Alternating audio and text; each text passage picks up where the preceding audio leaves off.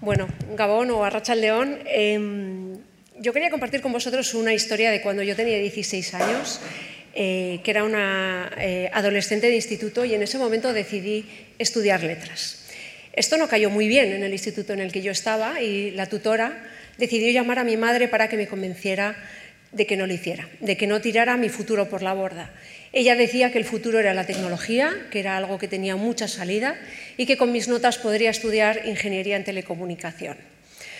Bueno, a mí como me gustaban más las personas que las máquinas, pues al final acabé haciendo letras y acabé estudiando comunicación.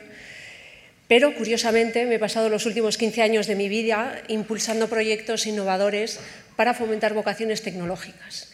Así que supongo que aquella tutora que llamó a mi madre eh, tenía algo de razón en aquello de que la tecnología ahora mismo está ofreciendo oportunidades de empleabilidad por encima de cualquier otro sector.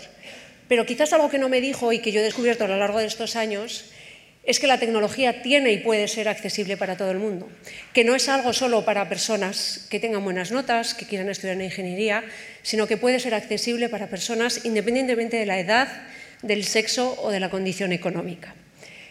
Los proyectos y los premios son fruto también del trabajo en equipo y así que quiero aprovechar la oportunidad para agradecer a dos entidades, a Innovasque y a Fundación Telefónica, por haber confiado en mí estos años y también, por supuesto, a todas las compañeras y amigos y amigas que he ido forjando a lo largo de estos años y que me han acompañado en proyectos como First Lego League o 42 Urduliz.